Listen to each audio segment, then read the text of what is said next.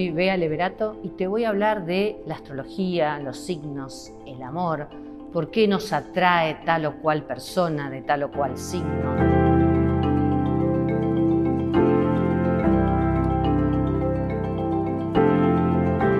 En principio vamos a dividir a la astrología en cuatro elementos. Vamos a tener el fuego, la tierra, el aire y el agua. La gente de fuego son las personas de Aries, Leo y Sagitario. Si te atrae, si estás en pareja con alguien de fuego, probablemente te sientas atraído por la actividad excesiva que tiene la gente de fuego. Los de fuego son como su elemento, llamativos, calientes, calentones, cálidos, súper expresivos. Seguramente sea un amor que te invita a crecer, a arriesgarte más y quizás haya que aprender a tolerar cierta irritabilidad del fuego, ciertos enojos. Hay algo ahí de aprender a ser valientes en ese amor. Si te atrae alguien de tierra, si estás enganchado con alguien de Tauro, de Virgo o de Capricornio, acordate que son personalidades como su elemento, la tierra.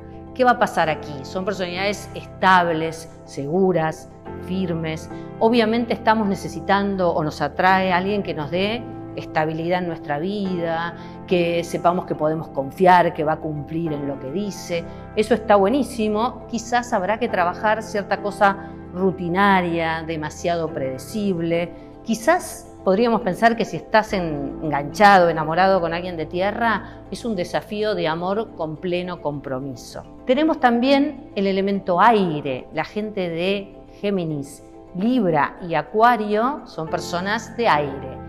Si estás enamorado, si te atrae a alguien de aire, me parece que te está gustando, te está inquietando esta posibilidad de estar en vínculo con alguien que propone ser como su elemento, liviano, ágil, estar por todos lados, no quedar demasiado fijo en ningún lugar. Son desafíos de un amor libre, son desafíos de un amor que nos propone volar alto, tener objetividad, no engancharnos en, en enojos irracionales. Así que aquí puede haber que trabajar mucho el abandono, no me da toda la bola que yo quiero, pero bueno, son grandes desafíos de juntar el amor y la libertad. Y el último elemento, vamos a hablar de los signos de agua, cáncer, escorpio y piscis. Aquí estás enganchándote con alguien como su elemento, con tendencia a la ciclotimia. Acuérdense que el elemento agua pasa en, ¿no? de distintos estados, puede ser sólido, puede ser gaseoso, puede ser líquido. Nunca sabemos esta gente de agua en qué estado lo vamos a encontrar. Hay mucha capacidad de amar. La gente de agua tiene una gran capacidad de acompañar, un amor muy compasivo. Así que hay un gran desafío de amar la vulnerabilidad del otro y aprender a amar sin condiciones.